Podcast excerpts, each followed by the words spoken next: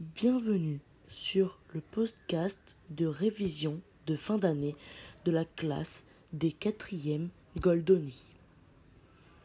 Le lyrisme est un registre littéraire. On dit d'un texte qu'il est lyrique et qu'il relève du lyrisme. La première personne du singulier, le je, est très utilisée dans le registre lyrique.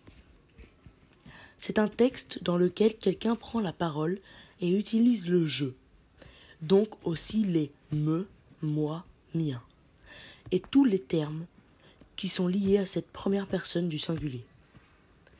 Ce je met en avant les sentiments du lyrisme. C'est un registre littéraire qui met en avant les sentiments de celui qui parle ou qui chante.